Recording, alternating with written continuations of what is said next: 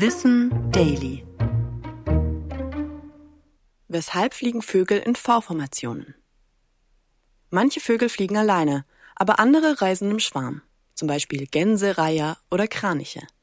Dass sie in sogenannten Keilformationen, also wie ein V angeordnet fliegen, hat praktische Gründe. Denn auf ihrer Reise in den Süden müssen Zugvögel ganz schön weit fliegen, teilweise bis zu 6000 Kilometer. Durch die versetzten Positionen sparen sie dabei rund 20 Prozent der Energie. Das geht durch die sogenannte Wirbelschleppe. Der voranfliegende Leitvogel erzeugt mit seinem Flügelschlag einen Sog. Alle Vögel dahinter zieht es dadurch im Schleppflug mit.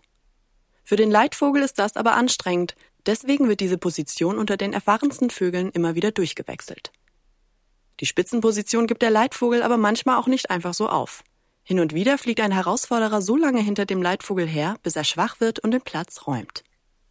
In Mitteleuropa können wir Zugvögel zweimal im Jahr beobachten. Zwischen Oktober und November geht es Richtung warmen Süden. Und zwischen März und Mai treten die Vögel die Heimreise wieder an.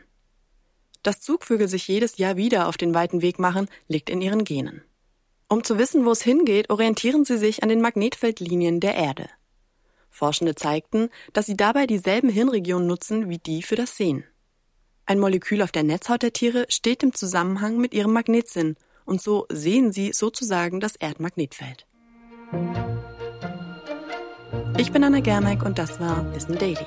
Produziert von Schönlein Media.